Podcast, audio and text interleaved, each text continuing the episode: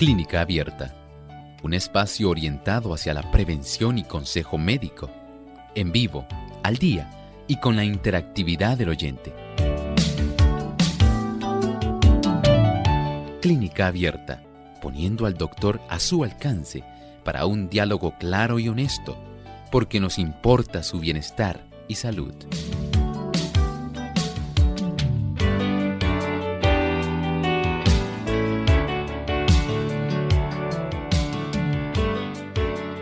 Bienvenidos a este programa de Clínica Abierta donde usted puede hacer su pregunta. Les invitamos a que se comuniquen a nuestro programa y puedan llamar para participar desde los Estados Unidos. Les recordamos el número es el 1866 920 9765. Para las llamadas internacionales libre de cargos, el 1787 como código de entrada 282-5990 y el 1787-763-7100. También usted puede participar llamándonos aquí en Puerto Rico localmente a través del 787-303-0101. Y para aquellos amigos que nos siguen a través del Facebook Live, recuerden que usted le puede dar me gusta y compartirlo con sus contactos. Allí puede buscarnos por Radio Sol 98.3 FM y en nuestra página web radiosol.org pueden participar en vivo a través del chat, escribiendo también su consulta durante la hora de nuestro programa.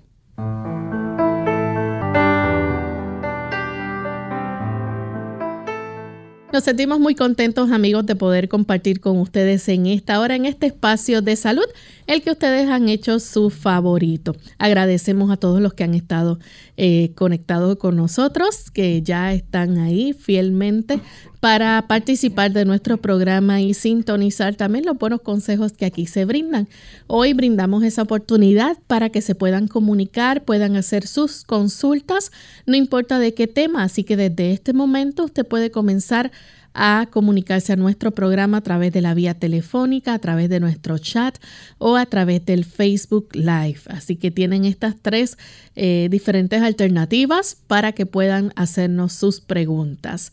Con gusto le vamos a estar contestando y el doctor le estará orientando. Así que Vamos en este momento también a enviar un saludo muy cordial a todos los amigos que nos sintonizan en el país de Uruguay. Allá nos escuchan a través de Radio La Voz de la Esperanza 97.5 FM en el norte 102.3 Tacuarembo, Uruguay. Así que para nuestros amigos en Uruguay un gran saludo. ¿Cómo se siente hoy, doctor? Muy bien, Lorraine. ¿Cómo se encuentra Lorraine? Muy bien, también. Qué bueno. Con mucho gusto. Queremos saludar a nuestro equipo técnico y también a cada uno de ustedes, queridos amigos, que hoy se han dado cita aquí en Clínica Abierta. Estamos sumamente complacidos de que ustedes nos acompañen en este espacio de tiempo. Así es. Y vamos en este momento a prestar mucha atención al pensamiento saludable para hoy. Además de cuidar tu salud física, cuidamos tu salud mental. Este es el pensamiento saludable en clínica abierta.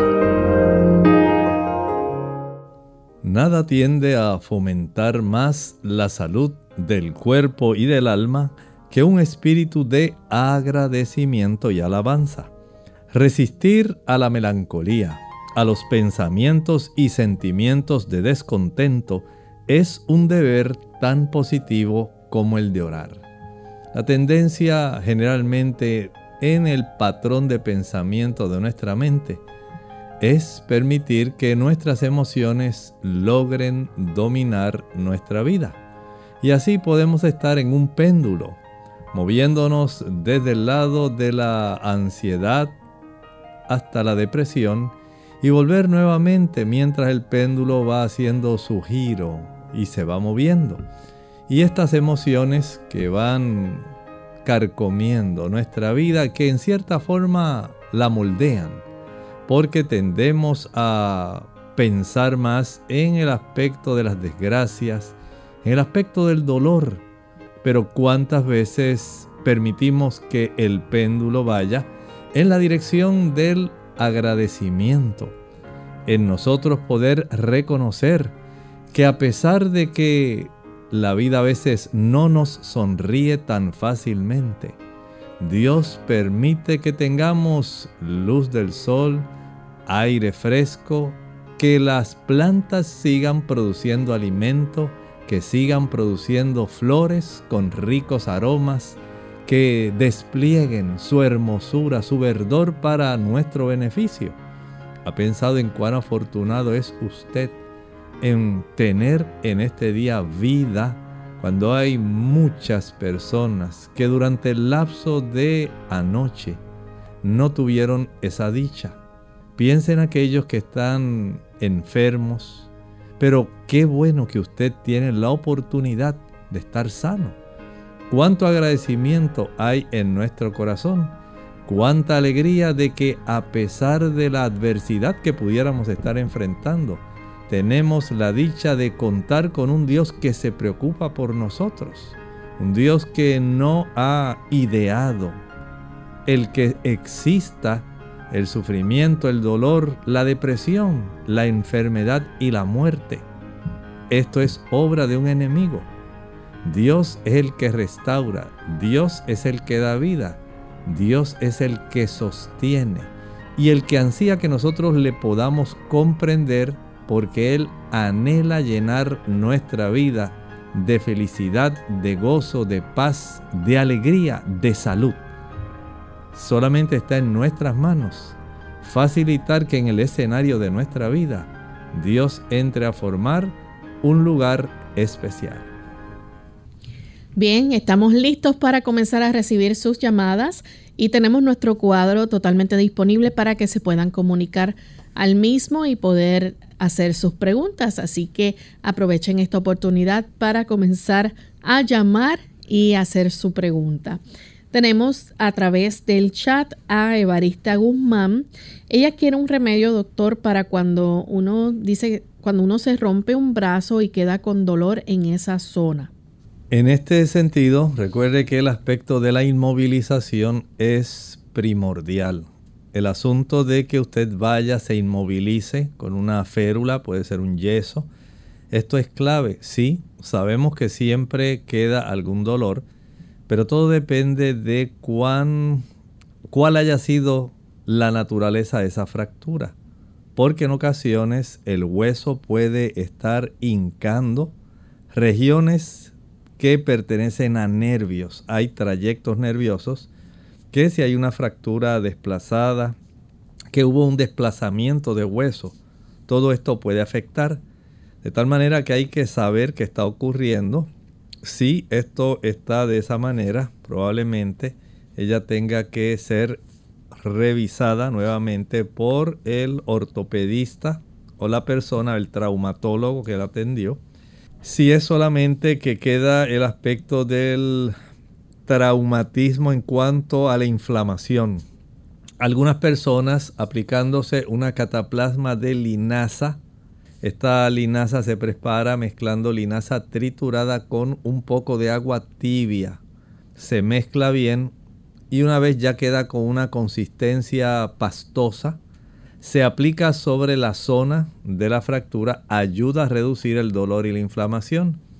En otros casos se puede utilizar si no hubo, si no hubo una herida por parte del hueso o por parte del traumatismo sobre la zona de la fractura. Hay personas que pueden aplicar barro, una cataplasma de barro puede ser suficiente. Ahí tiene dos alternativas, pero depende de las condiciones mediante las cuales se desarrolló este tipo de traumatismo que dio lugar a esta fractura. Bien, les recordamos nuestras líneas telefónicas para que puedan comunicarse y hacer sus preguntas. En Puerto Rico localmente es el 787-303-0101. Si usted está en los Estados Unidos, el 1866 920-9765. Si se encuentra en otro país, recuerde el 1787 como código de entrada, 763-7100 y el 1787-282 5990. Tenemos a eh, otra consulta por aquí, Gladys Peralta. Dice, aparentemente tiene algún problema de hipertensión. No entiendo claramente lo que escribió, pero... Y dice, y problemas intestinales de cólicos fuertes. ¿Cómo no? Con mucho gusto. En aspecto de la hipertensión, es clave que usted pueda conservarla dentro de un, una cifra que pueda considerarse normal, que no sea peligrosa. La hipertensión arterial es una enfermedad crónica que socava sobremanera nuestra salud. Especialmente logra, al igual que lo hace la diabetes, acelerar un proceso de envejecimiento de nuestros tejidos, del corazón, de los vasos. Y el hecho de que haya un descontrol en la presión puede entonces acelerar unos daños que pueden resultar muy preocupantes a nivel de la circulación cerebral, circulación retiniana, circulación coronaria y por supuesto circulación renal. Todo esto se puede trastornar sencillamente por unas cifras tan altas de la presión arterial que van a ocasionar este daño que en algunos casos ya puede ser permanente irreversible. Pero si usted, número uno, logra reducir la cifra del sodio, el sodio es un mineral que es parte de la sal de mesa, cloruro de sodio. Y este mineral, cuando se ingiere en cantidades abundantes, puede facilitar una, un movimiento en cuanto a la cantidad o el volumen de líquidos, especialmente agua, cómo se mueve en los compartimentos de nuestro cuerpo, del área intracelular al área donde está el líquido extracelular y ahí tenemos dos compartimentos, el intercelular y el vascular. Dependiendo de la cifra de ese sodio, puede entonces las presiones moverse de un lado a otro, los volúmenes de líquido y por supuesto el intercambio a nivel de nuestros riñones entre el sodio y el potasio, afectando el mecanismo de la renina, angiotensina, aldosterona, sustancias que son imprescindibles para un control preciso de la presión arterial. Si la persona ingiere suficiente sal más allá de la que debe consumir, tiene una gran probabilidad de que ese mecanismo muy delicado se pueda trastornar. Si no hay una suficiente ingesta de potasio, el potasio lo obtenemos de los vegetales y las frutas. Es el mineral predominante en ellas y es muy importante para que se pueda intercambiar a nivel del riñón y podamos tener una presión arterial adecuada. Igualmente, la influencia que tiene el sistema nervioso sobre la parte más sensible de nuestras arterias. Alrededor de nuestras arterias hay también un entramado de nervios que influyen facilitando una, un cierre, una reducción en el diámetro interno del calibre de esas arterias. Cuando ese diámetro se cierra, quiere decir que la presión va a aumentar porque el corazón tiene que hacer una mayor fuerza para vencer la resistencia periférica que ocurre principalmente en nuestros brazos, manos, piernas y pies. Y de esta manera se eleva la presión central en nuestro organismo. Al hacer esto, entonces las cifras de hipertensión se elevan y esto produce daño. Es un daño real. Utilizar algunos eh, factores que pueden ser muy importantes, la reducción del sodio, hablamos de eso, el ejercicio, el ejercicio reduce esa cantidad de resistencia periférica en los tejidos de las extremidades, la presencia del sol, si nos ejercitamos al sol obtenemos doble beneficio. Tiene un efecto hipotensor, reduce la cifra de la presión arterial. Si le añadimos ajo, es excelente. El ajo tiene esa oportunidad de ser un vasodilatador y de constituirse en un hipolipemiante. Reduce la cifra de colesterol que si este colesterol se va depositando en el interior de las arterias, produce placa que torna más rígidas las arterias, lo cual aumenta la resistencia periférica. Cuando usted tiene preocupaciones, que no se relaja, que no hay gozo en su corazón, que no hay paz, creo que tienes una conciencia culpable y lleno de mucho estrés, ahí tiene otra causa. Por lo tanto, considere estos factores que hemos hablado, porque estoy seguro que si usted comienza a corregir algunos de los que he estado mencionando, su presión arterial puede corregirse más rápido de lo que usted se imagina. Vamos en este momento a nuestra primera pausa. Al regreso continuaremos con más de sus consultas.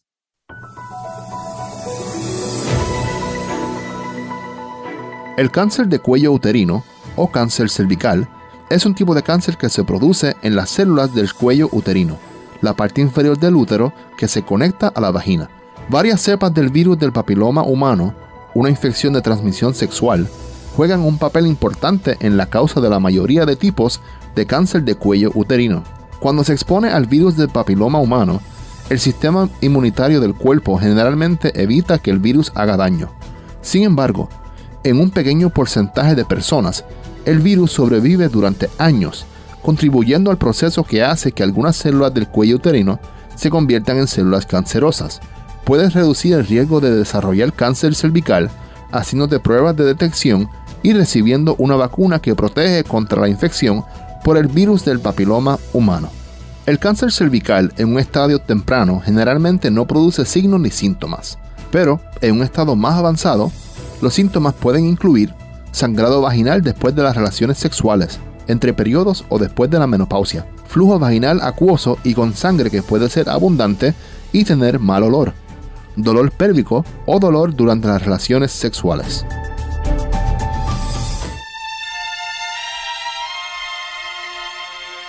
Madre bendecida Aurora, con manos llenas de miel, para endulzar el clavel que en su vientre se atesora. Madre que ríe y que llora, toda paciencia y bondad, Dios te ha dado en heredad todo el amor que se encierra desde este planeta Tierra al fin de la eternidad. Felicidades a todas las madres, les desea Radio Sol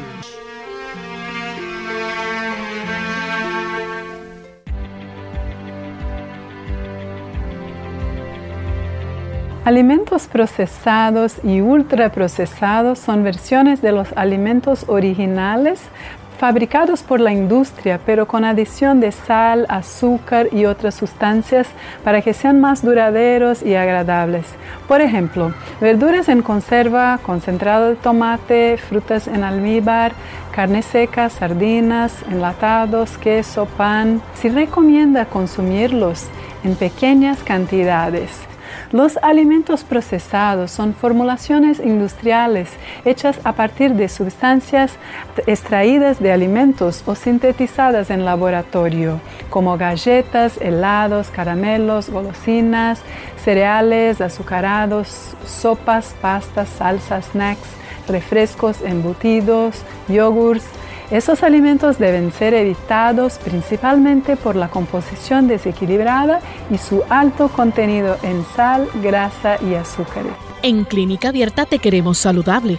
Por eso deseamos que practiques los ocho remedios naturales. Unidos con un propósito, tu bienestar y salud. Es el momento de hacer tu pregunta llamando al 787 303-0101 para Puerto Rico, Estados Unidos 1866-920-9765 y llamadas internacionales al 787-763-7100 o al 787-282-5990. Clínica Abierta, trabajando para ti.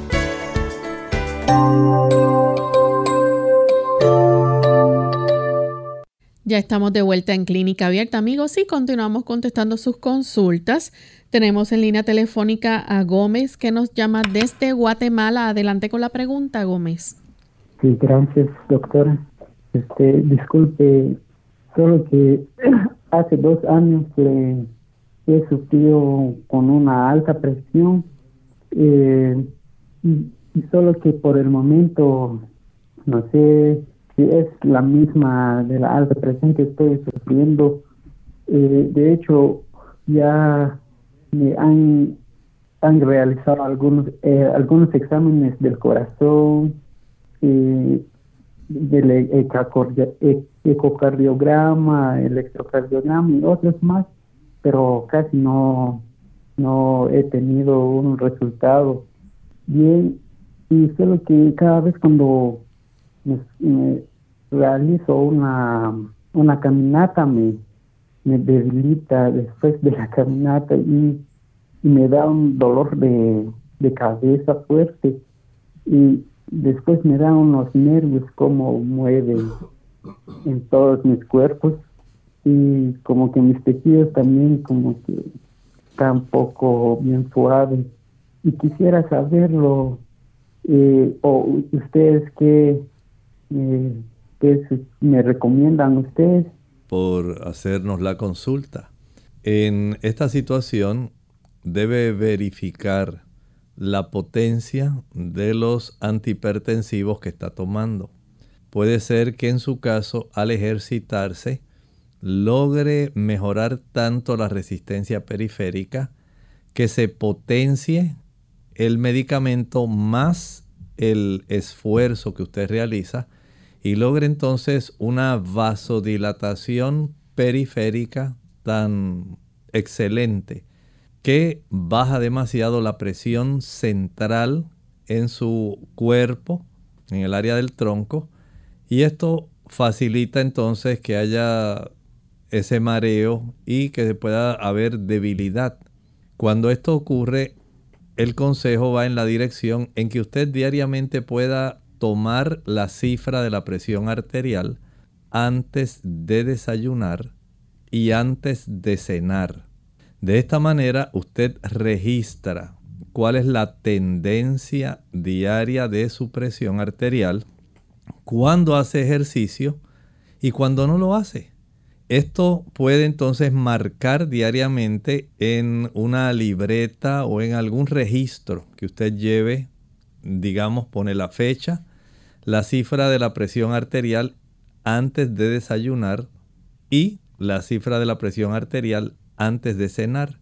Si durante el transcurso del día en algún momento siente ese malestar o ese mareo, se toma la presión arterial y nuevamente lo escribe de esta manera, usted está brindándose una información que eventualmente cuando llegue la cita de su médico primario, del médico de familia que lo atiende, su generalista, internista, el cardiólogo, usted le lleva esa relación de comportamiento de la cifra de las presiones arteriales a lo largo del tiempo, él le va a ajustar la dosis de los medicamentos o cambiar el medicamento de tal manera que no haya un tipo de reacción que pueda resultar en un proceso o en un episodio de hipotensión donde le reduzca demasiado la presión arterial.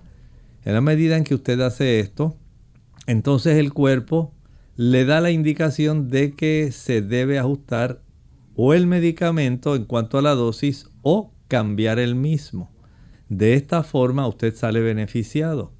Mientras menor sea la cantidad de medicamento y mientras usted no necesite medicamentos, menos efectos adversos. Pero si por razón de la elevación de la presión arterial los necesita, vaya haciendo cambios de tal manera que se puedan ir reduciendo, no por su parte, sino por parte del médico. No tome esto eh, como un permiso para usted tomarse esa libertad. Sencillamente notifíquele a su médico lo que está ocurriendo, llévele la evidencia y estoy cierto que usted recibirá el beneficio de ajuste, de dosificación o cambio de producto. De esta manera, usted podría tener una gran mejora. Tenemos entonces a Gladys que nos llama de la República Dominicana. Adelante Gladys, bienvenida. Eh, gracias. Eh, un saludo para ti, Loren, y también para el doctor Emon Rodríguez. Doctor, el día pasado yo he estado experimentando un dolor fuerte en el cuerpo. Ah, eh, no me daba ánimo de nada, un dolor, un dolor tremendo desde la cabeza a los pies. No me, no me podía apretar, tocarme porque me dolía mucho el, el cuerpo. también me dolía la vista y botaba mucha secreción. Entonces, yo quería saber si eh, la gripe puede incidir en esos dolores en el cuerpo o si el asistitis tiene mucho que ver con eso. ¿Aló? Con mucho gusto le contestamos ahora, sí. Mire, cualquiera de las dos puede tener relación. Por un lado, el que una persona esté padeciendo de una enfermedad viral, especialmente cuando son eh, del sistema respiratorio. En la medida en que colonizan su cuerpo, mientras más débil haya estado su cuerpo, mayor es la cantidad de mialgias, dolores musculares y artralgias.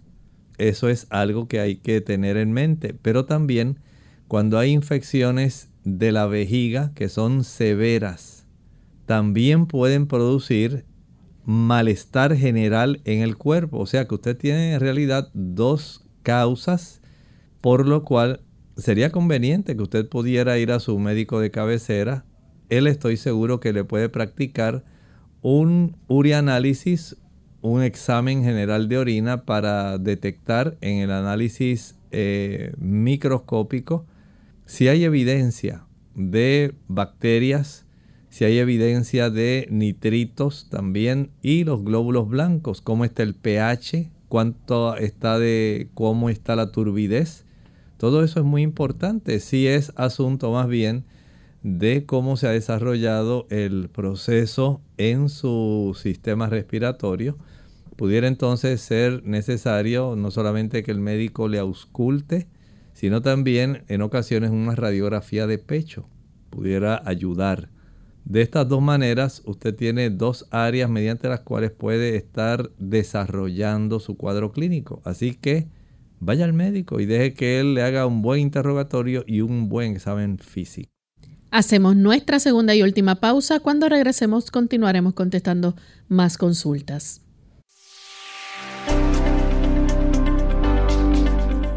Para mantener el peso saludable es importante tener el concepto de hábitos, no dietas. Dietas tienen comienzo y tienen fin. Cuando acabó la dieta vuelve todo y a veces peor de lo que estaba antes porque la dieta fue muy restrictiva. De manera que debemos incorporar hábitos formas de alimentarnos, horarios regulares de la alimentación, hacer un desayuno mayor, una cena leve, poder tener una correcta mastigación, comer lento, poder beber líquido no en la hora de la comida, pero entre las comidas. Hacer ejercicio regularmente, lo cual va a regular nuestro apetito y va a ayudar a el gasto de energía. Y finalmente relajar, ya que la ansiedad es causa de compulsión alimenticia. Todos estos principios le ayudarán a mantener el peso adecuado. En Clínica Abierta te queremos saludable. Por eso deseamos que practiques los ocho remedios naturales. Si sufres de estrés, tensión, ansiedad o depresión, te interesará saber los beneficios del ejercicio te ayuda a sentir menos ansiedad, te relaja, te hace comer mejor. Estudios recientes revelan que cuando los grupos musculares grandes se contraen y relajan repetidamente, el cerebro recibe una señal para liberar neurotransmisores específicos, lo que te hace sentir más relajado y alerta. Cuida tu visión. Se ha demostrado que uno de cada 20 personas padecen de algún grado de impedimento visual Las estadísticas de estas condiciones visuales han aumentado en individuos de 50 años o más, aun cuando la persona no tenga problemas con la vista. Es importante que se haga un examen visual completo cada año. En el caso de los infantes, se les debe hacer un examen a sus ojos a partir de los seis meses de nacido y luego proseguir con un examen anual para detectar o descartar condiciones o enfermedades visuales.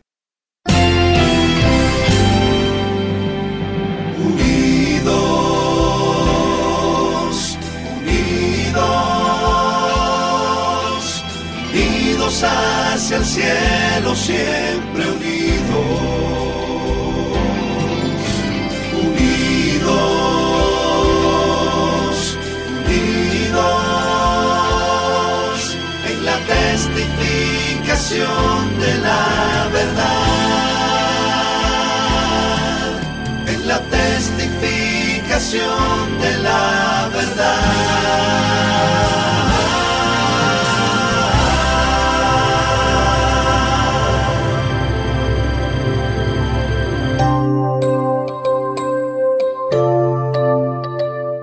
Ya estamos de vuelta en Clínica Abierta, amigos, y tenemos entonces a González que nos llama de San Juan, Puerto Rico. Adelante con su pregunta, González. Buen día y gracias. Mire, es cierto que cuando uno está ingiriendo antibióticos, no debe de consumir frutas cítricas como la toronja, limón, etcétera. Este, esa es mi pregunta. Gracias. Muchas gracias. En realidad no es eh, exactamente así es que hay algunos antibióticos que el consumo de la toronja no es necesariamente por la vitamina C, sino que la toronja contiene algunas sustancias que van a afectar una serie de procesos, se llaman el citocromo P450, que va a estar eh, alterando el procesamiento de los metabolitos de ese antibiótico y de algunos otros eh, fármacos, facilitando que los niveles de ese producto queden más tiempo elevados en la sangre y en ocasiones esto puede traer problemas. Pero no es que todos los cítricos causen ese problema. Más bien es cuando se consume el jugo de toronja y cuando esto ocurre si se usa en grandes cantidades. No es porque usted se tomó una o dos onzas de jugo de toronja, tampoco así. Tenga esto en mente, son algunos antibióticos y en algunos medicamentos se altera ese proceso del citocromo P450, alargando la vida media de estos fármacos y trayendo a veces un tipo de situación donde pudieran elevarse demasiado los niveles que normalmente eh, debieran trabajar en las personas, se elevan mucho más y pueden causar más efectos adversos. Tenemos entonces a José de Fajardo. José, escuchamos su pregunta. Adelante. buenos días, doctor. Este, yo quisiera hacer una pregunta acerca de la mantequilla de maní, porque yo todas las mañanas, eso es lo que desayuno, mantequilla de maní y algunas veces por la noche bebo jugo jugo de eh, agua con agua limón a ver si es cierto eso de que le baja la, la defensa a uno el agua de limón la mantequilla de maní. Gracias. Mire, la mantequilla de maní es sabrosa, es muy buena, pero tampoco podemos exagerar. Es una buena fuente de proteínas. Tiene omega 3 también, son grasas adecuadas, pero en ocasiones tiene que ver con el, la marca que usted compra. Si la mantequilla de maní que usted consume no es pura, vamos a decir que sea solamente maní, que se haya molido, se haya batido, porque las marcas comerciales le añaden otros aceites, para mantener básicamente esa capacidad más bien de poder untar sin afectar el sabor. Y además de eso le añaden sal, le añaden también azúcar y le añaden otras sustancias conservantes. Y esto es lo que más bien pudiera traer algún tipo de riesgo y problema. Pero aun cuando fuera mantequilla de maní pura, que usted la consiga, que no se le ha añadido ni aceite de palma, ni ningún otro tipo de producto, si no se le ha añadido sal, no se le ha añadido azúcar y está en su condición más pura posible, usted la tiene que batir muy bien y usarla en cantidades que sean moderadas. Se come un sándwich, un emparedado, lo puede untar sobre algunas galletas y ya pero no lo use de manera continua. No lo vaya a usar mañana, desayuno, almuerzo, cena, porque de esta manera en ocasiones hay personas que son más sensibles al maní y el maní les desata una mayor cantidad de dolores articulares, especialmente aquellos que tienen problemas con el ácido úrico.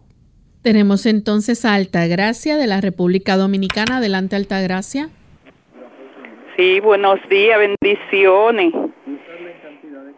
Tengo 68 años.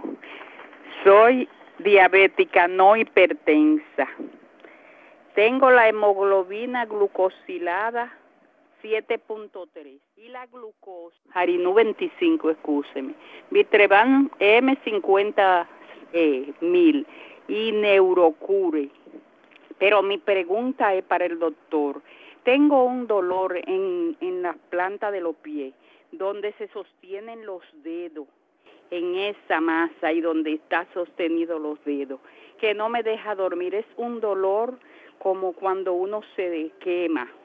Por eso me indicaron neurocure, pero no he recibido, eh, no he recibido, simplemente sigo igual para el doctor, que me diga qué puedo hacer, que me ayude con esto. Gracias. Muchas gracias.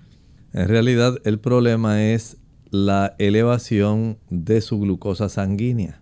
Debe haber un reajuste desde el punto de vista de los fármacos que está usando. El tener una hemoglobina glucosilada o glicosilada en 7.4 no está debidamente controlado. Esto facilita el desarrollo de neuropatía diabética. Una cosa es la neuropatía y si adicionalmente al tener estas estas cifras de glucosa elevada facilita la inflamación no solamente de los nervios, sino también de las articulaciones en esa área. Pueden ser dos causas de dolor en sus pies. Pero primero vaya, vaya a su médico, permita que él revise, porque es muy probable que la neuropatía en usted sea más prominente que los dolores articulares en sí a consecuencia de la acidez sanguínea y la inflamación que causa la glucosa. El uso, por ejemplo, de alimentos ricos en grupo B, especialmente B1, la B2, la B5, la B12, son necesarias para el procesamiento de la glucosa dentro de nuestras células. Cuando el cuerpo tiene deficiencia de esas vitaminas es más fácil desarrollar problemas de neuropatía. Pero nada más el hecho de tenerla por encima de 6% y usted tiene 7.4. Pareciera muy poco, pero en realidad no es tan poco como usted se imagina.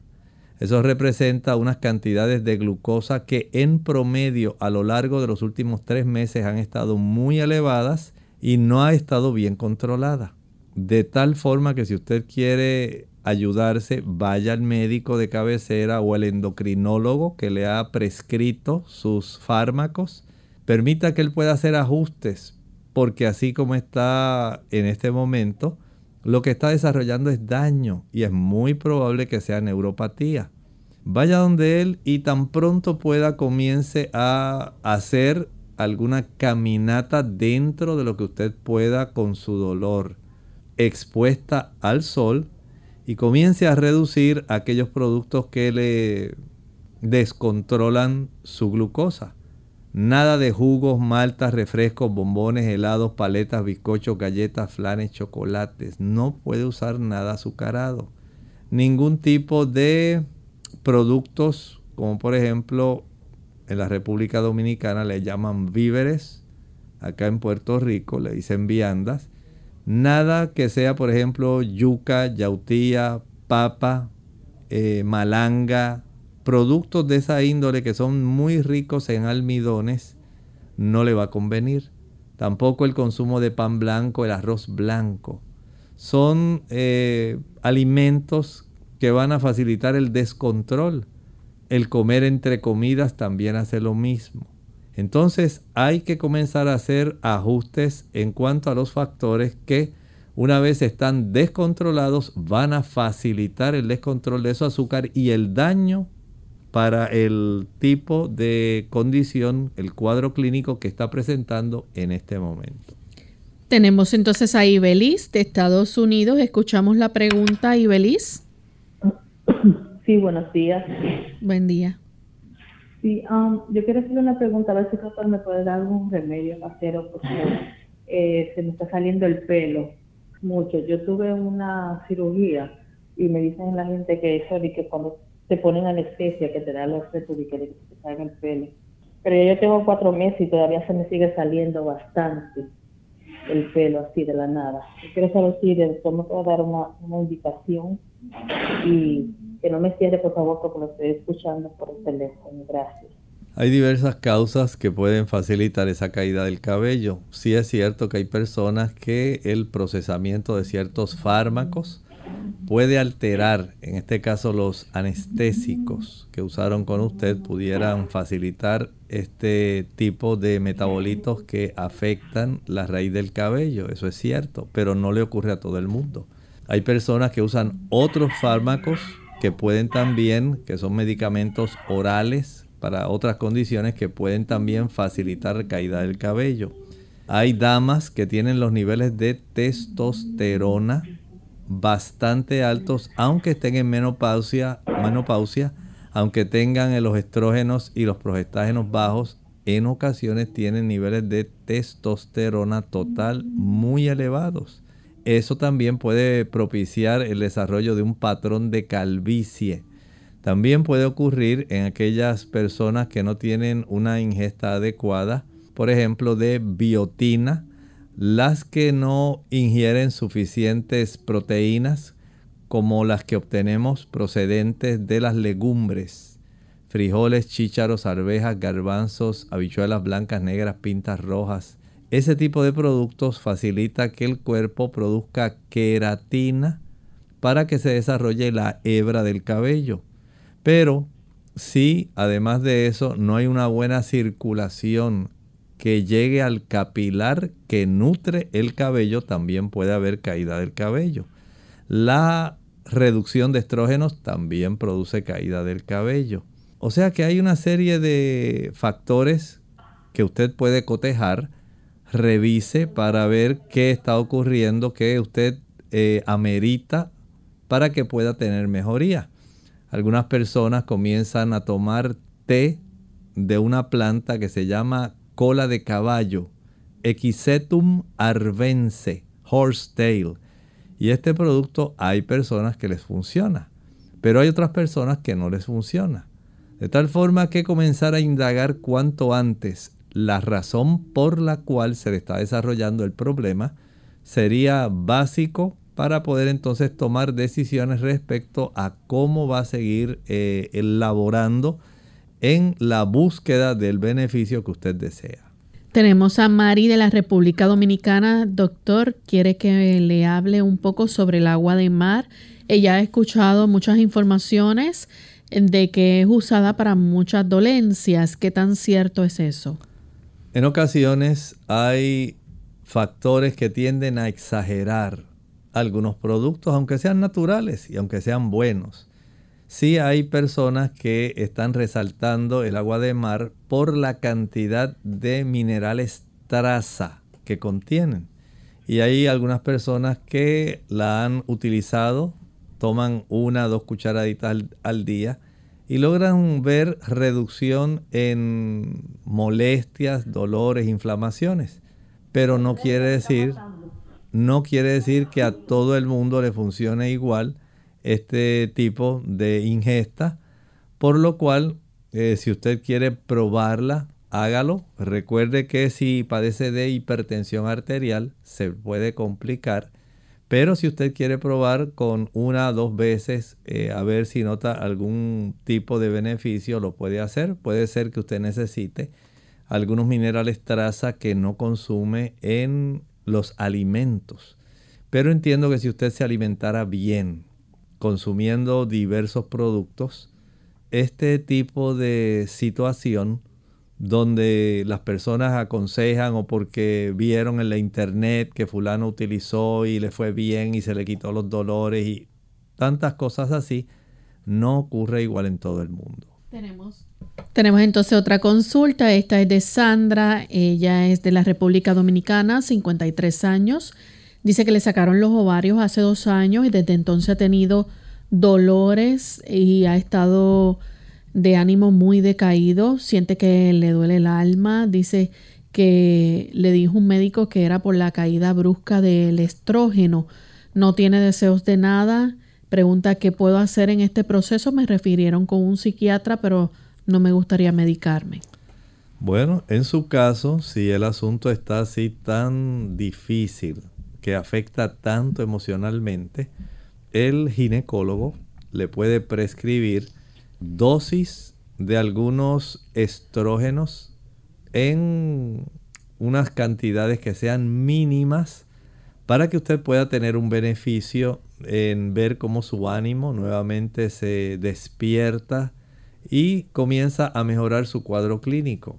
Pero lo cierto es que cuando se utiliza la terapia de reemplazo hormonal y no se supervisa, la cantidad de problemas que se pueden desarrollar también son igual de reales, son verdaderos. Algunas damas desarrollan tromboflebitis, otras desarrollan cálculos en la vesícula, a otras se les eleva el colesterol, aumenta el riesgo de cáncer mamario y aumenta el riesgo de cáncer en el cuello del útero, el cáncer cervical. Es una realidad.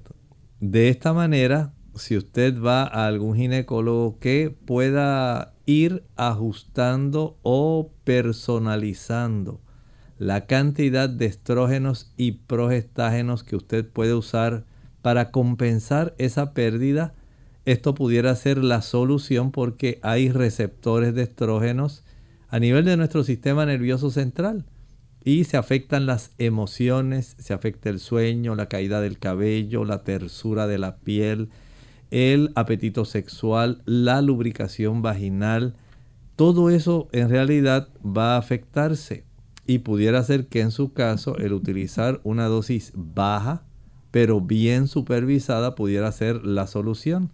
Así que antes de ir al psiquiatra, vaya de regreso al ginecólogo, explique su situación y procure si él le puede recomendar en cantidades mínimas, pero dándole citas frecuentes para ir ajustando a ver cuánto es la mínima dosis que necesite antes de que se puedan desarrollar complicaciones como las que mencioné o que aumente demasiado de peso.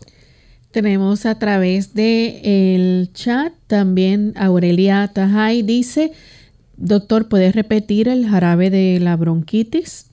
Como no, vamos a añadir en la, el envase de la licuadora una taza de pulpa de sábila pura. En segundo lugar, una taza de jugo de limón puro. Luego, en tercer lugar, una cebolla morada completa. En cuarto lugar, cuatro dientes de ajos. Quinto lugar, algunas ramas de berro. Sexto, alguna, algún rábano. Y dependiendo de la situación de la persona, se le puede añadir un poco de miel de abejas y cuatro a cinco gotas, dije gotas, de aceite de eucalipto. Todo esto se procesa licuándolo y una vez licúe y cuele, va a administrar al adulto dos cucharadas de ese jarabe cada dos o tres horas durante unos 12 días. Esto es lo que concierne al jarabe. Tenemos también a María Heredia de Mejía ella dice, necesito ayuda con mi glucosa, no tiene control. La parte inicial sería número uno, tener regularidad en la ingesta de su desayuno, almuerzo y cena. Usted no puede comer cuando usted quiere. Ahora usted tiene que ser regular, disciplinada. Desayuno de 6 y media a 7 de la mañana. Almuerzo de 11 y 30 a 12 del mediodía. Y la cena de 5 a 6 de la tarde.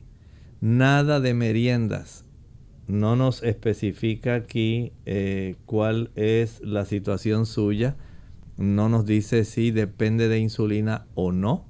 Generalmente el adulto no utiliza insulina, pero si usa insulina debe merendar. Si no la usa, no tiene que merendar. Se le hace más fácil el control de la cifra de glucosa. También debe entender que consumiendo productos azucarados nunca va a encontrar que hay un control adecuado. Nada de jugos, maltas, refrescos, bombones, helados, paletas, bizcochos, galletas, flanes, chocolates. Son productos que van a trastornarla por completo. Igualmente descartar el consumo de arroz blanco, pan blanco, galletas confeccionados con harina blanca, nada de papa, ni de yuca, ni yautía, ni malanga, ni ñame. Ningún producto que contenga carbohidratos de forma fácil de absorber. Más bien debe evitar también el consumo de eh, frutas dulces. Estamos hablando, por ejemplo, de los dátiles, los higos.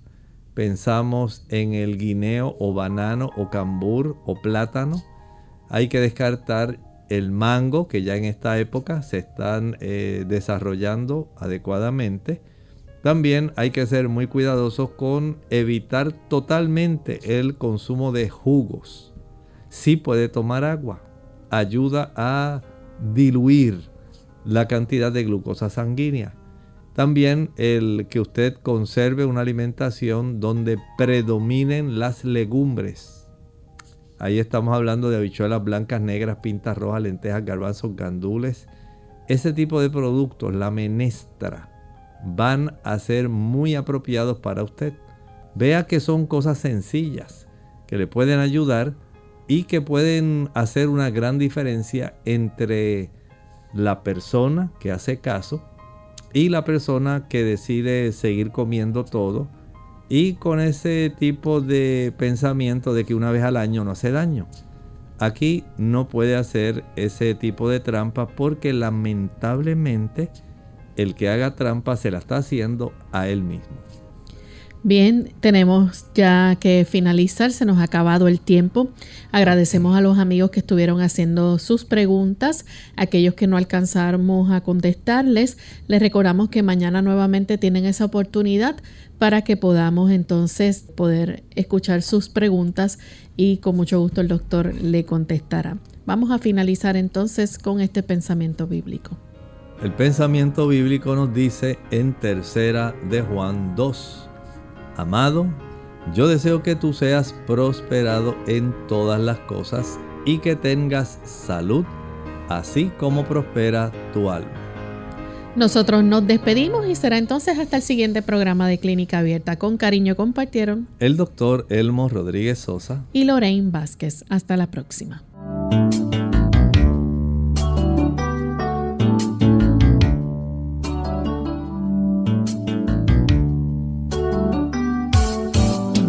Clínica Abierta. No es nuestra intención sustituir el diagnóstico médico.